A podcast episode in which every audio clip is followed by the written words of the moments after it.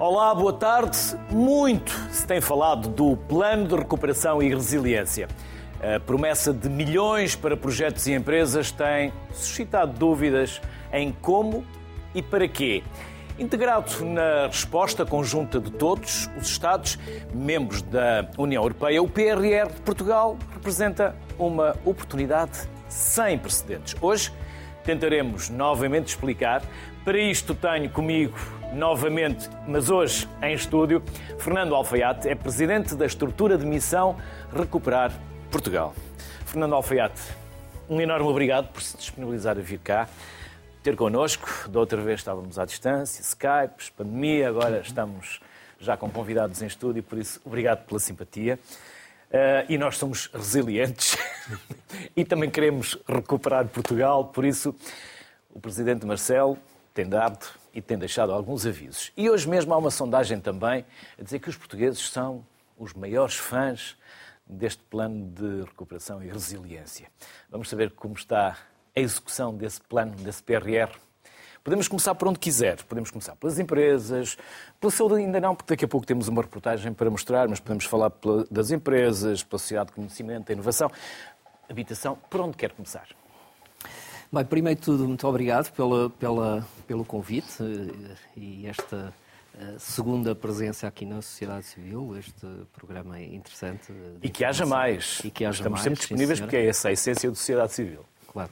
Uh, portanto, em termos de, de, de execução e direcionando-me exatamente para, para a questão que coloca, o PRR tem uh, assumido, do ponto de vista de ciclo uh, de vida do programa e, e, e, seguindo o planeamento estabelecido, e aqui temos que olhar sempre para aquilo que são aqueles indicadores que estão designados e que seguem a execução do PRR e que dão lugar, obviamente, uh, portanto, à solicitação dos pedidos de, de desembolso por parte da Comissão. Um, se olharmos para esse planeamento, esse planeamento está a, a seguir aquilo que, que, que tem sido, uh, que estava previsto, portanto, apresentámos um segundo pedido de pagamento. Há um total de 10 pedidos de pagamento que serão apresentados até final de 26. Concretizámos o segundo. Aqui, a entidade responsável pela avaliação deste, do cumprimento desses indicadores é a própria Comissão Europeia. E, por outro lado, existe uma entidade coordenadora a nível nacional designada para esta interlocução com a Comissão Europeia, eh, que é a Estrutura de Missão Recuperar Portugal, Uh, e que, uh, portanto, apresenta todas as evidências legais ao cumprimento desses marcos e metas, para assim lograr, portanto, a demonstração da execução do plano e receber os fundos a que estão atribuídos ao, ao, ao Estado. E no total já recebemos quanto? No total, portanto, recebemos 13% num pré-financiamento, depois tivemos um, um primeiro uh, desembolso na sequência de um pedido uh, formulado uh, o ano passado, no início do ano, em janeiro, a transferência foi concretizada em maio, totalizando cerca de 3.300 milhões de, de, de, euros nesses dois, duas, duas primeiras tranches, adiantamento e primeiro desembolso. Eh, dos quais 2.700 milhões, estou a falar em, em termos de números uh, redondos, uh, estão colocados, portanto, nas entidades responsáveis pela execução desses investimentos. Portanto, nós temos 68 entidades que articulam connosco em rede, no sentido da contra, contratualizaram connosco a execução desses investimentos, e, e, e, nesses contratos estão estabelecidos objetivos temporais de execução uh, para, uh, num horizonte temporal definido até 26, concretizar esses investimentos. E, portanto, para essas entidades já foram transferidos 2.700 milhões, como, como, como dizia, uh, por ordem de transferência da estrutura de missão Recuperar Portugal, Uh, e uh, o, o, restante está, obviamente, em, em, em, tesouraria para ser transferido à medida que os projetos vão Mas não está em depósitos ou está em depósitos? a render a questão, juros. A questão de estar em depósitos ou não estar em Percebeu depósitos. Não, não, me diz, não me diz respeito, porque essa é uma gestão que não, que não faz parte da, da competência da estrutura de emissão, obviamente. E o dinheiro e, tem que estar sempre disponível. E o dinheiro tem que estar sempre disponível. Uh, não pode estar e, à espera que acabe o prazo Exato. para não se perder os juros. Exato.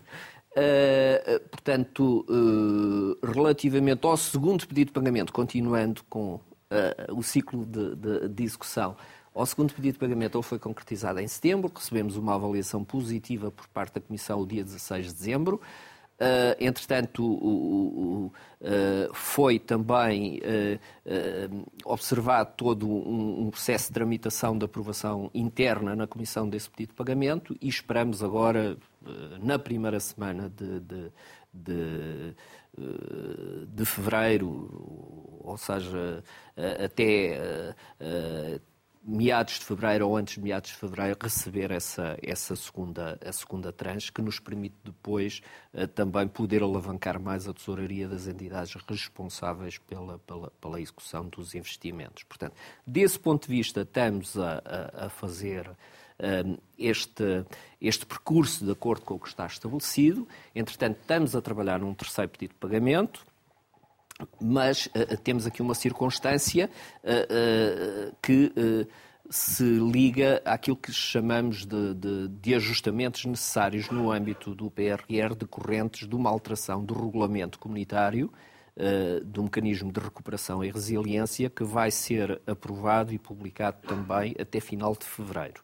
Isso irá permitir que eh, Portugal eh, apresente alguns desvios em termos temporais relativamente aos marcos e metas, diretamente ligados àquilo que é a conjuntura atual em que vivemos, ou seja, há circunstâncias objetivas declaradas nessa alteração do regulamento associadas a esta conjuntura que vão permitir fazer alguns ajustamentos e, da mesma forma, este, esta reprogramação teria que acontecer por mais duas razões. Primeiro, por um adicional de 1.600 milhões de euros que uh, vão, uh, portanto, uh, ficar disponíveis para incrementar as medidas PRR e, por outro lado, um programa adicional que a Comissão Europeia vai introduzir neste mecanismo de recuperação e resiliência, que tem a ver com, designado com o Repower EU e que tem a ver com situações de, ligadas à energia e, portanto, e ao contexto eh, que se, vive, que se vive de inflação em termos e de escassez eh, em termos do mercado de energia e que vai permitir atender aqui a alguns investimentos dos Estados-membros nessa, ehm, nessas prioridades da sustentabilidade, da diversificação das fontes de abastecimento para toda a Europa. Portanto, também vai ser uma parte que integra agora uh, o, o, mecanismo de recuperação e resiliência, e desde logo o PRR, e na parte que nos toca, ao Estado-membro, serão mais 700 milhões de euros que virão, portanto, a integrar este programa. Ao todo, portanto, teremos cerca de 2.300 milhões de euros adicionais a incorporar no PRR, que uh, neste, neste processo de, de, de, de, reformulação e de revisão, associado também a alguns ajustamentos de marcos e metas, nos permitem ter aqui um novo uh, uh, ou um reforçado pacote de, fundos no PRR. Entretanto, também existe uma, uma outra possibilidade que deverá ser ponderada ou não a utilização de empréstimos adicionais disponíveis para, para o Estado-membro o, poder fazer uh, e que, uh, numa primeira decisão que houve, uh, portanto, foram utilizados 2.700 milhões no pacote PRR, mas que poderão ser incrementados caso exista decisão estratégica no âmbito desta reformulação para, para, para o concretizar. E, portanto, Houve um, uh, um início uh, que teve uh, a ver com esta contratualização com as entidades que eu referia, com as 68 entidades responsáveis pela execução dos investimentos, onde foram estipulados, portanto, os objetivos para cada um dos investimentos em termos temporais e em termos de resultado.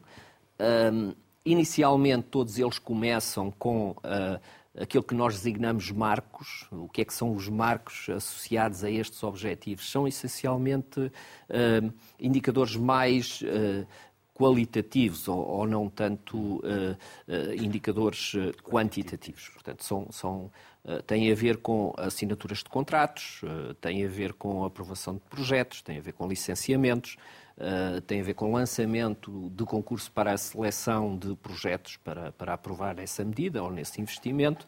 E, portanto, tudo isso teve um trabalho inicial que foi concretizado ao longo destes primeiros uh, anos de, de, de, execução do programa e começamos agora numa fase de uh, materialização no terreno de alguns desses projetos que estão agora aprovados, têm o contrato assinado, receberam os primeiros reembolsos para iniciarem obra e, portanto, todo, todos eles têm a sua, uh, o seu início, digamos assim, a sua corporização.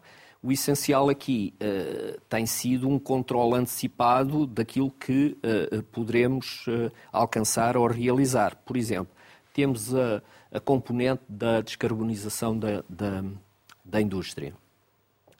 sabemos que o objetivo é conseguirmos 300 projetos com resultados assinaláveis ao nível uh, da, da, redução de emissões, ao nível da eficiência energética, essencialmente no setor da indústria, uh, mas também em, em, outros setores que têm consumos energéticos elevados e, portanto, ou, ou, emissões para poluentes para, para, para concretizar a, a redução de, de, CO2. E, portanto, nós lançamos já três concursos, ou seja, um deles está agora a terminar, uh, e uh, o objetivo é ter uma visão de conjunto para escolher os 300 melhores projetos que possam ir ao encontro destes objetivos. Uh, isto tem, obviamente, uma, uma desvantagem, é que nós não conseguimos aprovar, não, não tivemos decisões imediatas assim que uh, uh, foram submetidas as candidaturas, é certo. E eu, eu, eu percebo que, que isso significa algum constrangimento, essencialmente para os empresários que apresentaram a sua candidatura e estão há alguns meses a aguardar. O... Se, se, me permite, sim. sim. Eu, porque eu gostava, de, se pudéssemos fazer aqui um pouco uma, uma linha de tempo, mas já que foi ao, ao, às candidaturas, foram muitas mais do que aquelas que se esperavam, o que provocou um maior constrangimento, uma maior demora na análise, na avaliação dessas candidaturas. Uh, acho que temos aqui dois fatores a, a pesar nessa, nessa circunstância. Primeiro, a maioria das, uh, dos grandes eh, das grandes medidas, das medidas mais eh, emblemáticas do PRR relativamente, e estamos a falar relativamente às, às empresas agora, eh, e àquilo que é o, o investimento empresarial, realmente houve uma afluência grande. Uh, na, na, medida. Duas vezes mais, três vezes mais. Sim, por exemplo, agendas mobilizadoras, que foi um, é um dos, uh, dos projetos mais uh, emblemáticos do ponto de vista de, de inovação empresarial que existem no PRR. Selecionadas mais de 50, é isso? sim que temos agora cerca de, de, de, Tínhamos 51, mas passaremos a ter 53, com, com uma uh, reanálise de, de, de, candidaturas que houve face ao processo da audiência prévia. E, portanto, uh, inicialmente, e devo dizer que aquilo que estava previsto no PRR eram 10 agendas. E, portanto, estamos a falar agora de 53. Portanto, uh, a ambição aqui foi um bocado grande do ponto de vista que nos vai, eh, sendo, sendo um, um projeto transformador, eh, sendo projetos transformadores para diversos setores, e aqui o objetivo é ter, uh, portanto, novos produtos ou novos processos que contribuam para, para, para aumentar as exportações, para termos uh, ser mais competitivo em determinados setores que produzem maior valor acrescentado para o país. Portanto, são verdadeiramente projetos transformadores uh, a esse nível e, e, como tal, não se poderia desperdiçar um conjunto de propostas de bons projetos. Desde logo porque apresentaram 200, salvo erro, 243 propostas, portanto, chegando aí a esta fase final de 53, eh, já há aqui uma grande seleção, mesmo assim eh, não se estava à espera desta, desta adesão, o que é um bom sinal. Por outro lado, temos agora um problema de uh, encontrar financiamento para, para, para todos os projetos. Quem faz essa seleção? Quem faz essa triagem? Quem faz essa avaliação?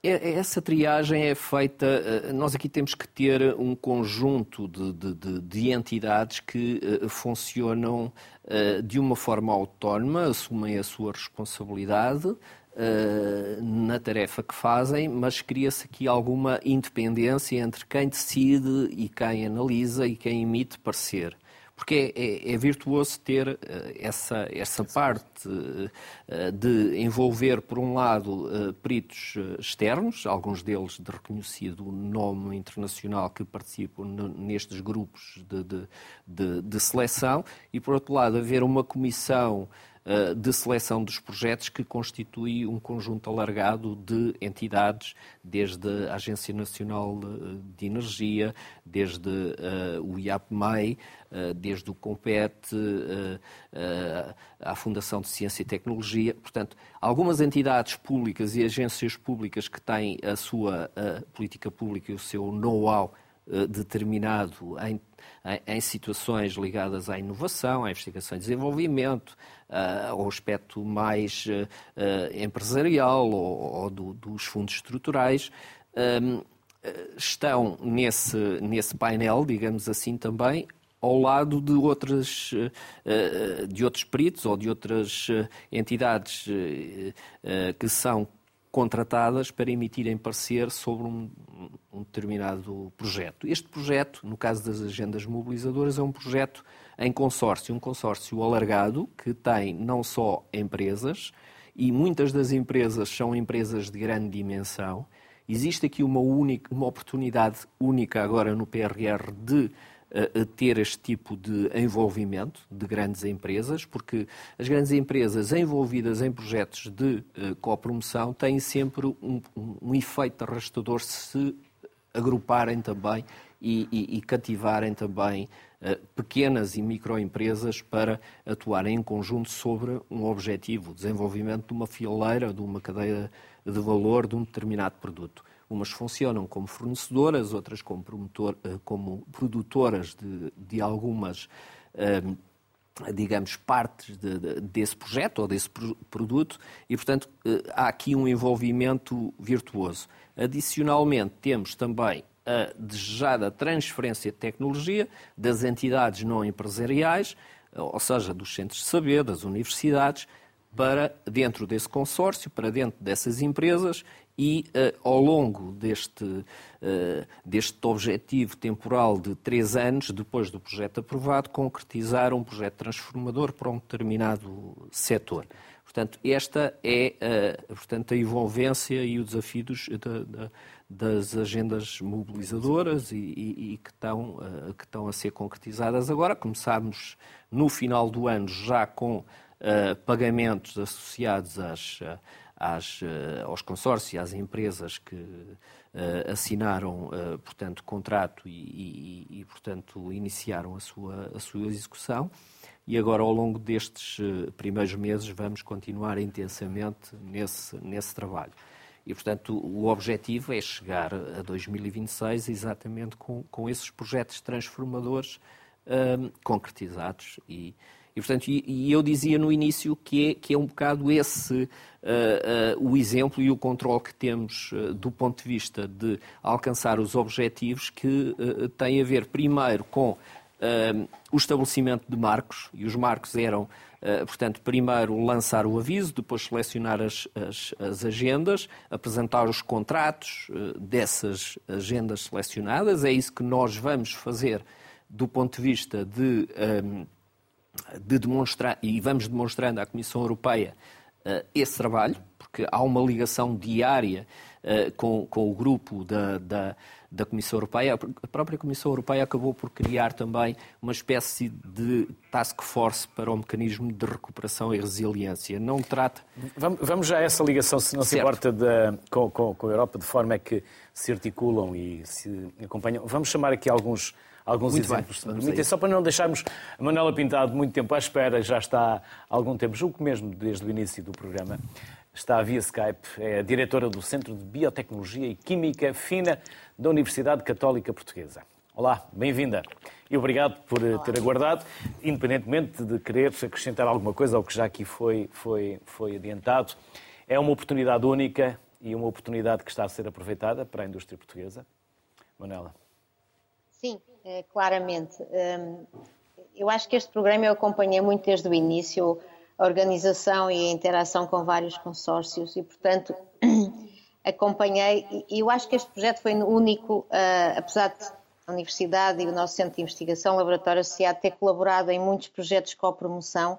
Uh, este projeto foi único na perspectiva em que o espírito veio a, a a todo o nível da empresa para a universidade. E, portanto, era claro que o projeto se tinha que focar em produtos, processos, e, portanto, a, a monitorização destes projetos vai ser um, não só uh, o desenvolvimento e investigação, mas, sobretudo, uh, com indicadores muito claros de produtos uh, no mercado, de soluções para o mercado. E, portanto, isto veio um, ter uma, uma, uma estratégia de projeto que implicava que a empresa repensasse onde se queria posicionar nos próximos anos e com as universidades, com os centros de investigação, com labs e outras estruturas de investigação e, inovação, pudesse definir de facto como responder a estes desafios. E, portanto, foi o momento de trazer muitas soluções que estavam a meio caminho em TRL, em, em níveis de desenvolvimento uh, iniciais, mas já com alguma experiência e com alguns resultados e trazê-los agora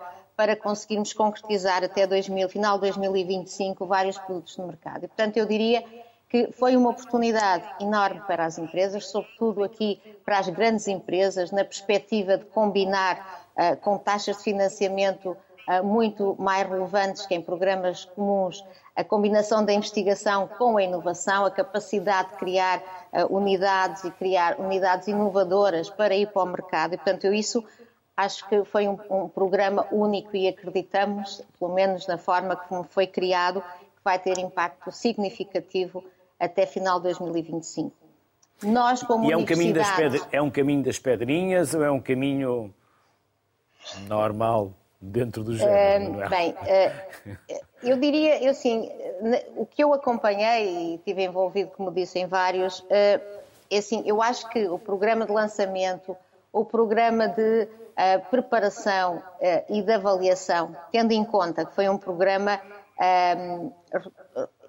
completamente novo, teve que se criar uma estrutura, uma estratégia. eu penso que o tempo foi recorde, portanto, eu diria que foi conseguido. Falemos agora da parte talvez menos positiva que nos posicionamos. O que acontece é que estas agendas, pelo lado positivo, têm, são multi-parceiro uh, uh, e muitos parceiros, estamos a falar de agendas que podem ter 50, 60, alguns uh, parceiros, e, portanto, elas próprias são, têm uma complexidade muito grande de gestão, de burocracias, de uh, dos próprios parceiros. E, portanto, esta fase final, que implica a, a contratualização, realmente sentimos que o processo ou o sistema não está preparado adequadamente para responder a esta complexidade. E, portanto, o que sentimos e estamos neste momento a sentir atrasos de arranques de projetos, de uh, assinatura de termos de aceitação dos próprios projetos, porque compreendemos que talvez o sistema não estivesse preparado para esta complexidade, que é muito positiva, mas que na hora de concretizar as burocracias tem também, naturalmente, eh, impedimentos que, que muitas vezes eh, não se, o próprio sistema não consegue ultrapassar. E, portanto, eh, eu diria, se pudéssemos melhorar neste momento, era acelerar os processos de contratualização para que possamos, facto, as universidades em particular, que não podemos iniciar, na maior parte dos casos, contratualização sem as, as candidaturas, uh, os termos de aceitação, eu diria que isso seria o ponto de desbloqueio para tudo começar a, a, a, o seu processo e a sua evolução normal.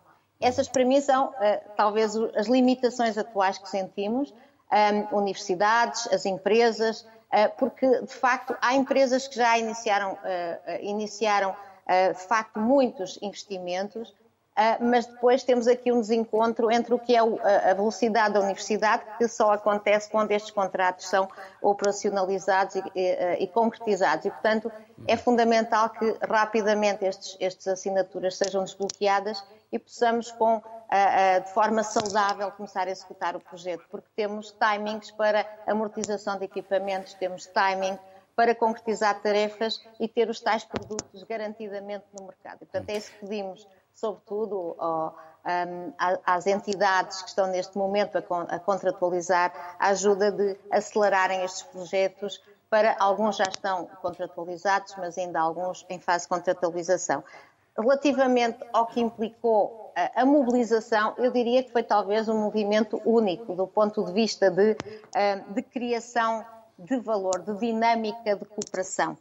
Eu, eu, talvez há muitos anos que trabalho na área da, da indústria, em particular agroalimentar, com muitas empresas e a capacidade em mais ou menos nem meio ano, cerca de três meses na fase inicial, de nos organizarmos através dos clusters, nomeadamente aqui no caso de um dos projetos, o cluster do agroalimentar, o cluster do mar, as entidades, as fundações, de se organizarem rapidamente, trazer as empresas, colocar os interesses das empresas, juntar os diferentes stakeholders da investigação, desde os laboratórios colaborativos, laboratórios associados, universidades e outros, e foi, eu diria que foi um bocadinho único, porque de facto concretizou-se projetos que poderiam pensar, parecer impensáveis com o número de parceiros, mas que de facto estão, estão concretizados, estão aprovados. Portanto, precisamos agora de ajuda na concretização de, de, deste arranque, destes adiantamentos financiamento, para podermos operacionalizar. Estamos todos desejosos, mas de facto eu acho que uh, é, é, um passo importante em Portugal. Contacto com outros países um, europeus, com outros colegas, em que de facto o lançamento do PRR, do ponto de vista de investigação, foi, está atrasado relativamente ao nosso programa. E, portanto, eu diria que nós fomos pioneiros, fomos dos primeiros, mas precisamos agora de concretizar e talvez deixar essa mensagem de ajuda para podermos rapidamente podermos trabalhar, porque temos uma data de execução até final de 2025 e já temos, em alguns casos, alguns projetos que não vamos conseguir concretizar todo o tempo de contratualização e amortização que estava previsto. E o que irá acontecer a esses projetos, Manuela? Uh, o, que está, o que está a acontecer e o que vai acontecer, estamos neste momento, alguns já estão a iniciar, as primeiras... Aos que não vão, aos que não vão conseguir executar. Não, na verdade, o que eu diria é que o sistema vai ter que se adaptar, não é? Eu penso que até hoje uh, todo o sistema de, de, de, execução de projetos e todas as entidades financiadoras tiveram uh, essa compreensão e, portanto, apesar de termos limitações da Comissão Europeia, estou certa, também estou certa que poderemos depois flexibilizar, espero eu, algum prolongamento destes projetos, porque temos aqui um timing que, na verdade, por toda a burocracia que implicou e todas as decisões que implicaram não, não, não se conseguiu concretizar. E eu acredito que isso venha permitir uh, termos aqui alguma, alguma elasticidade na fase final dos projetos para conseguirmos uh, concretizar os timings que estavam previstos. Isso é a nossa expectativa, porque uh, a definição de tarefas, a definição de novos produtos com timings muito apertados tem que, de facto, ter esse tempo. E é isso que estamos a tentar e, e acredito que essa compreensão a nível da Comissão Europeia, a nível nacional, nos ajude também depois a, a, prolongar ligeiramente os projetos para concretizar aquilo que nos uh, que propusemos em todas as candidaturas. Portanto, acredito nessa flexibilidade uh, e tenho esperança de que isso vá acontecer para, para o sucesso dos projetos. Manuela, não me queria despedir sem uh, lhe perguntar, e de forma resumida, se possível, de que forma é que a biotecnologia impacta e é motor de inovação e desenvolvimento em várias áreas da economia? Sim, o nosso Centro de Biotecnologia e Química Fina nasceu, sobretudo, na biotecnologia no agroalimentar, mas, de facto, sobretudo e em particular hoje em dia, em que a biotecnologia um, tem um papel decisivo e, e, temos estabelecido também uma grande colaboração com a empresa Amírias na, na área desde a área cosmética e de produção de novas moléculas por via fermentativa. Neste momento o nosso centro conseguiu estar envolvido em diferentes projetos, nomeadamente os dois da bioeconomia, uh, no têxtil e no calçado, uh, em que também a biotecnologia é fundamental para criar produtos cada vez mais sustentáveis e resilientes.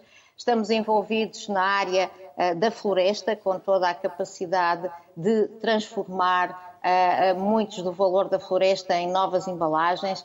Estamos com a biotecnologia na área agroalimentar, onde desenvolvemos novos processos para tornar os alimentos mais sustentáveis, mais naturais, cada vez mais e mais circulares.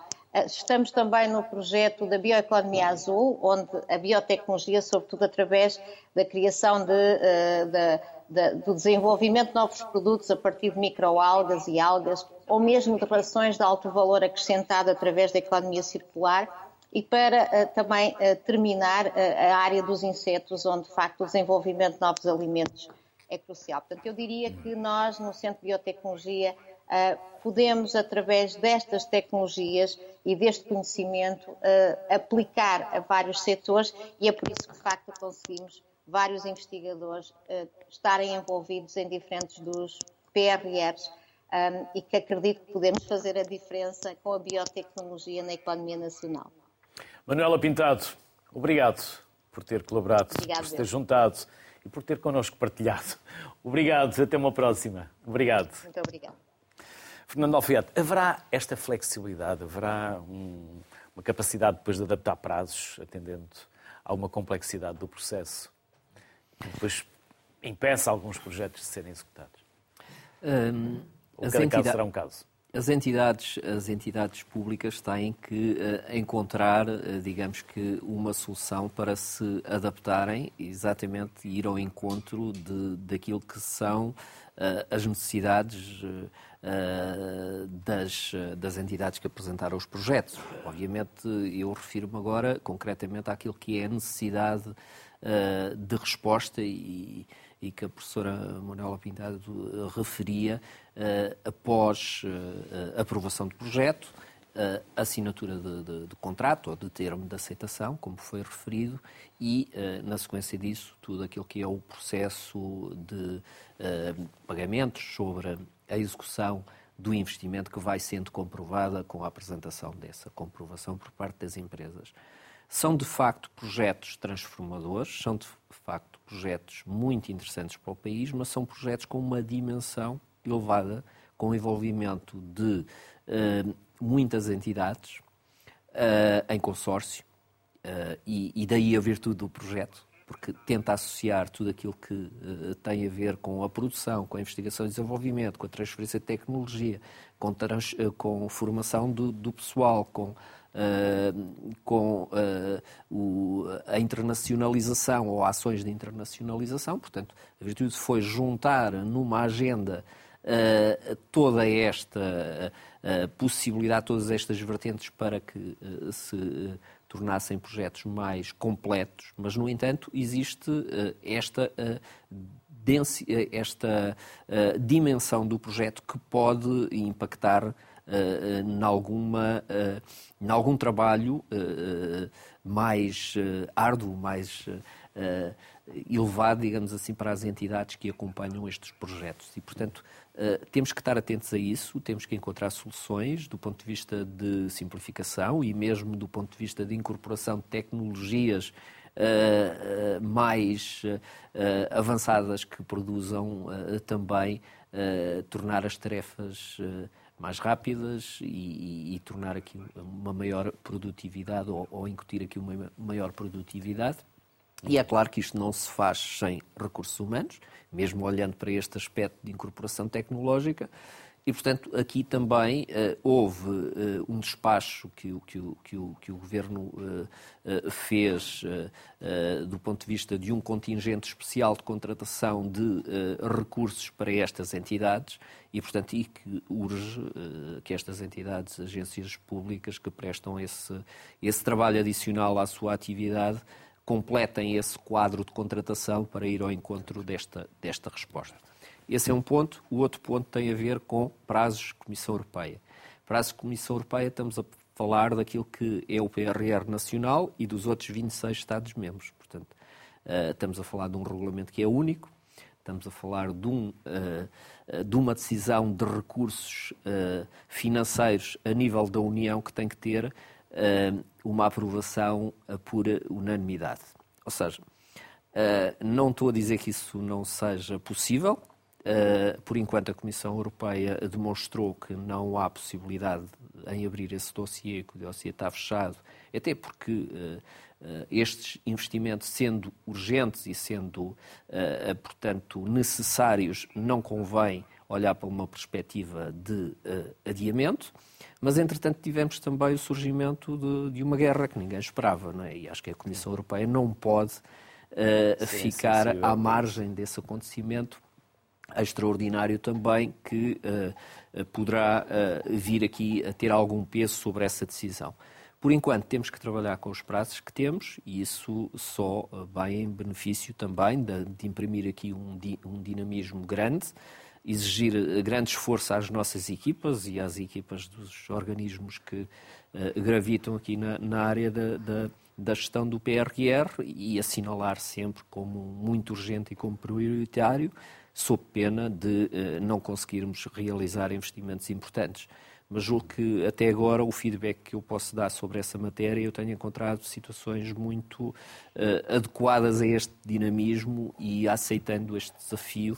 Eh, de, de conseguir concretizar eh, dentro do prazo limite que temos. Vamos trazer também à sociedade civil o César Araújo, é CEO da Calvelex e está em representação do projeto Lusitano. Olá César, boa tarde, bem-vindo. Começamos então por saber o que é o projeto Lusitano. Boa tarde, obrigado pelo convite e quero cumprimentar os presentes. O projeto Lusitano nasce primeiro porque houve um, um, um PRR que permite juntar um conjunto de empresas que possam competir a nível global. As empresas que constituem o, o, o, o projeto Lusitano são cinco empresas que são 100% exportadoras e que vendo a necessidade de poder competir a nível global, viu no PRR uma grande oportunidade que é reindustrializar esta parte da indústria têxtil e de vestuário. O que nós queremos é que estes incentivos comunitários sirvam para nós podermos posicionar-nos como um dos principais produtores a nível mundial de artigos têxteis e de vestuários sustentáveis. E também eh, vai permitir-nos, normalmente nós não estávamos habituados a trabalhar em grupo e esta agenda mobilizadora veio permitir criar parcerias não só na vertente industrial, mas também com os centros de conhecimento e com as universidades. César, essas empresas são pequenas e médias, não é? Mais pequenas ou mais médias? Hum, depende da forma como a gente olha para as empresas. Se tivermos que olhar em termos locais, somos grande. Se termos que olhar em termos europeus, somos microempresas. Boa resposta, isto... César. Tudo depende da perspectiva. Exatamente. E isto é um problema que Portugal tem que olhar para o futuro e tem que criar locomotivas. Nós não podemos ter um tecido industrial eh, assente só em microempresas e PMEs, mas temos também que transformar essas microempresas e PMEs em grandes empresas para poder competir a nível global. E uhum. Porque quando o PRR, que é um, um programa exigente e é de curta duração e, e é curto na sua um, um, uh, execução, uh, Portugal tem que ter uma das indústrias com maior capacidade exportadora. Porque hoje nós competimos com o caso da têxtil e do vestuário são dois setores mais globalizados. Por isso, nós quando vamos hoje para os nossos clientes, nós sabemos que estamos a competir com empresas fortes, muitas delas subsidiadas pelos governos locais e muitas delas participadas por esses governos. E este consórcio lusitano vem quando olham para o consórcio lusitano, vêem um, um, um, grupo de empresas que são verticais. que vão desde do, do fio até ao consumidor final. César, para termos uma ideia, estamos a falar de empresas com quantos colaboradores hum, ou qual o volume de faturação, para percebermos a dimensão. Assim, de, de grosso modo, de grosso modo, não é preciso vir a... Podemos estar a falar de um consórcio hum, que será a faturar mais de 300 milhões de euros ano e que, pode, que emprega mais de 3 mil pessoas. E a soma da idade destas empresas em conjunto são mais de 300 anos de conhecimento. Uhum. E o, o, o PRR foi uma grande oportunidade, não só para o nosso consórcio, mas acredito para outros consórcios, que é podermos competir a nível global em conjunto. Porque o concorrente de Portugal não são os portugueses. São os países terceiros que se relacionam com a Europa.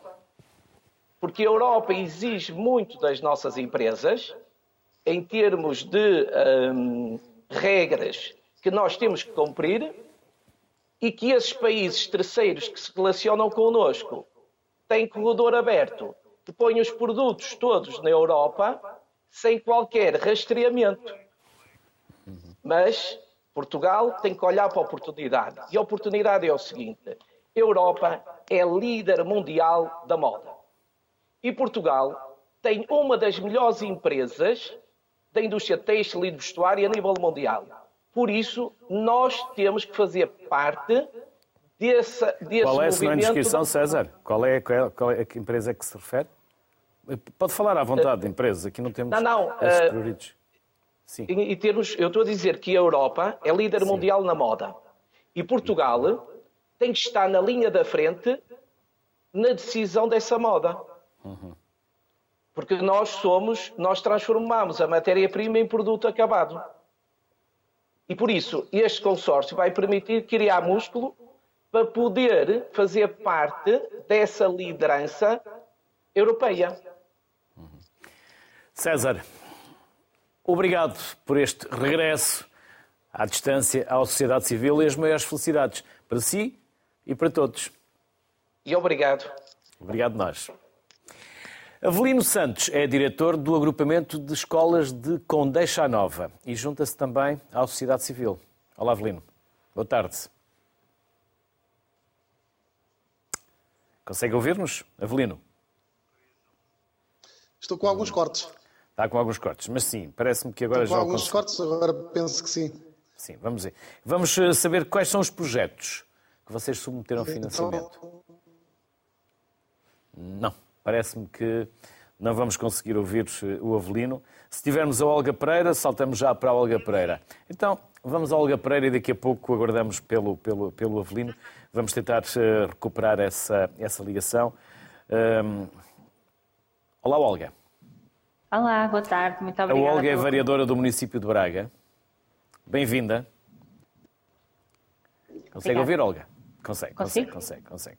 E então vamos uh, falar de quais são os projetos. Estamos a falar de recuperação de edifícios. Estamos a falar de quê, Olga? Uh, no nosso caso concreto, estamos a falar da recuperação de uma fábrica fundada em 1894 que o município de Braga adquiriu em 2012. Uh, a fábrica está em muito mau estado de conservação. Neste período uh, dos últimos uh, três anos foi classificada como um monumento de interesse público e, portanto, a Câmara Municipal de Braga agarrou aqui a oportunidade de partilhar com o Governo esta que é uma falha de mercado na oferta de habitação a jovens estudantes e candidatou-se à criação de uma residência universitária com mais de 750 camas, que visa mais do que duplicar a oferta ao nível de residências universitárias existentes já no nosso Conselho. Eh, e, portanto, eh, vemos esta eh, como uma enorme oportunidade, não apenas para criar a residência universitária, mas ao nível da reabilitação urbana. Vamos, com isto, recuperar todo um inteiro quarteirão de, de, muito próximo da Universidade do Minho, fazer o seu enquadramento com a envolvente construída eh, salvaguardar a memória da antiga fábrica Confiança, reestruturar todos os acessos na envolvente, tratar as zonas verdes e implementar um programa funcional que promove o dinamismo, que vai promover um dinamismo cultural e empresarial com espaços multiusos de exposição, de auditório, de eventos, de um bar, restaurante, espaço museológico que recupera a memória da antiga fábrica e, portanto, é com muito bons olhos que olhamos para esta oportunidade, como dizia o senhor que me antecedeu, eh, de poder concorrer eh, a esta linha de financiamento e participar com o Governo naquela que é uma resposta a uma falha de mercado sentida não apenas em Braga, mas em todo o país, num sentimento agridoce eh, que faz também com que o município tenha que participar num esforço financeiro muito considerável por termos que assumir eh, com fundos com orçamento próprio, o IVA eh, respeitante a este, a este projeto, que ascende a cerca de 25 milhões de euros. Nós estamos a falar do investimento de quanto? O, o investimento aprovado, Olga? 25, cerca de 25 milhões de euros. 25 milhões de euros? Uhum. Olga, e está a correr tudo bem? Alguma dificuldade? Está a correr tudo bem, alguma, é evidente. Alguma reclamação? Não, a reclamação é realmente termos que suportar o IVA e ele não estar abrangido uh, pela candidatura, uh, portanto, obrigarem as entidades candidatas a, a, suportar o IVA, que no caso, no nosso caso, será sempre no mínimo de 6%, 6% o que em 25 milhões de euros. Como dizia, é, é, fazer as contas, mas será sempre uma quantia à volta de um milhão e meio de euros, o que é muito considerável para um orçamento municipal. Um, e, portanto, este, esta é a minha observação. De resto, saudar uh, ah, um, aquilo que o Dr. Luís Alfaiate já adiantou, que pode haver aqui alguma revisão, quer pelo adicional uh, de, de adicional de, de, fundos que poderemos uh, ainda receber e que poderão colmatar designadamente esta, esta não diria falha da candidatura, mas era, mas era uma mas foi uma novidade que não estava devidamente uh, esclarecida a quando da abertura do concurso, foi uma coisa que surgiu depois e que fez certamente, que justificará certamente o facto de algumas uh, entidades terem entretanto desistido no momento em que mediou uh, a, a, segunda fase da candidatura e, e, portanto, uh, seria muito bom, por um lado, que esse adicional pudesse cobrir este, esta despesa com a qual não contávamos desde o início, ou então que ouvissem o município se estivessem eventualmente a, a, a projetar, reprogramar os investimentos, uma vez que, na nossa perspectiva, uh, o PRR é demasiado centralista e muito focado nas áreas metropolitanas de Lisboa e Porto. Olga, obrigado. Felicidades e até uma próxima. Obrigado. Muito obrigado. Obrigado. Vamos saber novamente como está a internet em Condeixa Nova. Olá, Avelino Santos. Pelo menos está a tocar para sair, julgo. É para sair ou é para, Exato, entrar? Não, é para, é para entrar. É para entrar. Nós estamos numa escola, é para entrar. Então, eu, muito boa tarde. Eu começaria por cumprimentar o Dr. Fernando Alfaiate, o Luís Castro, uh, os restantes uh, parceiros de painel uh, e um obrigado pelo convite um, à escola, ao grupamento de escolas de, de Condeixa. Então vamos saber quais são, qual é, qual é o projeto, qual é o universo dos alunos, os objetivos. Pode contar-nos Ora, Nós, desde há uns anos, que eh, a Escola de Condeixa tem um, projeto de ciência viva que desenvolve, sobretudo, no ensino básico, segundo o terceiro ciclo. Uh, o PRR deu-nos a possibilidade de nos candidatarmos a mais dois projetos que foram aprovados.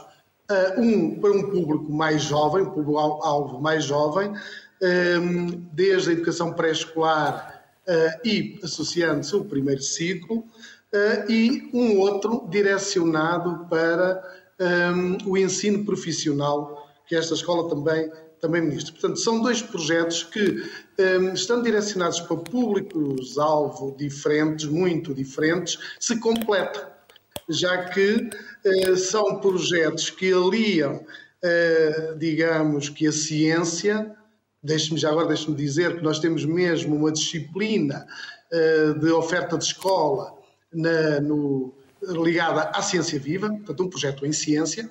Uh, portanto, como eu ia dizendo, liga uh, esta, toda a envolvência natural uh, da Serra de Sicó, de todos os produtos endógenos, à ciência. não só a projetos, no, casos mais pequenos, de programação, de computação, mas também tudo ligado ao ambiente à natureza, de uma paisagem única que nós temos aqui na região de Condeixa. E depois, esta, tudo este, todos estes aspectos ligados ao projeto que temos a desenvolver no ensino profissional, que une os cursos de turismo ao de robótica. Portanto, mais uma vez, a ligação da, da terra, da, das paisagens, do edificado, do património, que é muito vasto, estamos na zona de Conímbriga, uh, àquilo que se pretende uh, inovar em termos tecnológicos. E daí estamos a avançar. Este projeto é uma candidatura, ou melhor, esta candidatura a este projeto é no sentido de poder desenvolver atividade de construção de drones que nos possam, por exemplo, possibilitar uh, o sobrevoar destas zonas, uh, muitas delas quase que inacessíveis um, por, por, enfim, a pé ou, ou de um, viaturas. Uhum. Avelino Santos, obrigado. Eu não sei se tem que dar aulas ou não, ou se já tocou isso já não, não, não, os alunos à espera. Não. Por isso, muito obrigado. Espero não ter causado qualquer constrangimento. Não, não, pelo contrário. Foi um, um abraço e as maiores felicidades, Avelino Santos. Muito obrigado. Obrigado, obrigado. Fernando Alfaiate, ficou satisfeito com aquilo que ouviu destes exemplos? Fiquei, fiquei a ver se a diversidade. Entusiasmo. entusiasmo. Há aqui muito entusiasmo. Não é? E a diversidade, de, de, de, demonstrar a diversidade de apoio uh, ou de projetos que existem no PRR e, portanto, eh, não podemos só falar naqueles que são verdadeiramente mais importantes, mas temos 20 componentes ao longo eh, de todo, todo o plano, todas elas merecendo destaque e, acima de tudo, eh, aquilo que, que é importante é verificar que isto são investimentos que têm a sua adicionalidade, ou seja, o que é que isto quer, o que é que eu quero dizer com isto? Não é investimento corrente nas escolas, como aqui estamos a ver, é um exemplo.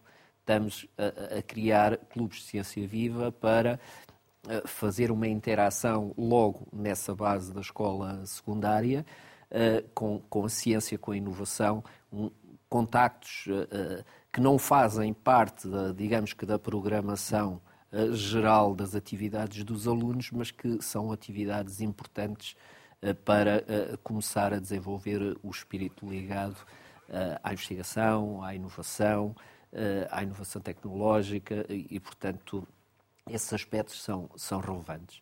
Depois, eh, olhar também para, para, para situações importantes do, do ponto de vista do nosso Sistema Nacional de Saúde, que merecem destaque, como a, a saúde mental e os investimentos necessários para poder ir ao encontro dessa debilidade e, portanto, também aqui ver com agrado aquilo que já são as equipas que já estão lançadas e o objetivo que temos para lançar mais 40 equipas idênticas àquelas que foram aqui demonstradas e, portanto, com muito agrado olhei para esses bons exemplos. Um outro a destacar tem a ver com o alojamento estudantil. Eh, portanto, indo ao encontro também de uma falha que foi identificada uh, no diagnóstico estratégico da elaboração do PRR e, portanto, com o objetivo aqui de 15 mil camas adicionais uh, nesse mercado, importante, porque os alunos precisam na maioria das vezes, fazer migrações, portanto, deslocarem-se para outras cidades e, portanto, sabemos que aspectos especulativos no mundo imobiliário que temos ouvido recentemente não se coadunam com esta, com esta necessidade e, portanto, aqui o PRR desenvolve um objetivo essencial nesta matéria e o caso aqui apresentado, embora com a, a, referência à centralização do PRR, julgo que é um bom exemplo de descentralização, porque, uh, portanto, os projetos acontecem uh, naqueles locais em que são necessários e a maioria dos projetos acontecem nas zonas do interior ou nas zonas mais fora de, de, de, dos meios mais centralizados. E, portanto, depois indo ao encontro daquilo que é um setor, um setor verdadeiramente estratégico e que continua a ser, apesar de tradicional no país, que tem a ver com a indústria têxtil, mas que necessita, obviamente, de olhar sempre para a inovação, para a investigação e desenvolvimento, para se manter eh, na vanguarda da competitividade a nível internacional, porque aqui, eh, obviamente, a competição a nível de custo é elevadíssima. Uh, e, e, portanto, uh, o César Araújo aqui explicou muito bem que é um homem conhecedor desta matéria e sabe que temos grandes argumentos, uh, grandes capacidades do ponto de vista deste setor para mostrarmos ao mundo e, e, portanto, e os apoios aqui, do ponto de vista de política pública, são essenciais para que indústrias com tradição, como esta, ou como o calçado, ou outras, possam uh, demonstrar uh, o, o, bom exemplo do know-how, da especialização e dos bons trabalhadores que temos no país. Fernando Alfaiate, mais uma vez obrigado por voltar à sociedade civil, como disse no início do programa, agora aqui em estúdio, pelo tempo que nos dedicou. Resta-nos desejar-lhe a si e a todas as equipas e a todas as instituições e organismos que estão envolvidos sucesso, porque se correr bem para vocês, vai correr bem para o país. Só temos todos a lucrar que corra bem. Por isso, obrigado. As maiores felicidades, sucesso. E estamos sempre ao vosso dispor, se entenderem que nós podemos voltar a estes temas. Já sabem que sim, é o programa da sociedade civil, é da sociedade civil. Desafiem-nos. Quando acharem que este tema merece voltar a ser discutido da forma como hoje aqui o fizemos, estamos ao vosso inteiro dispor. Sempre Obrigado, para passar conhecimentos, saberes e para esclarecer. Sem ruído. Obrigado e as maiores felicidades. Serão mais de 16 mil milhões de euros que Portugal irá receber até 2026. Que sejam bem aplicados. É o que todos esperamos. Boa tarde. Saúde.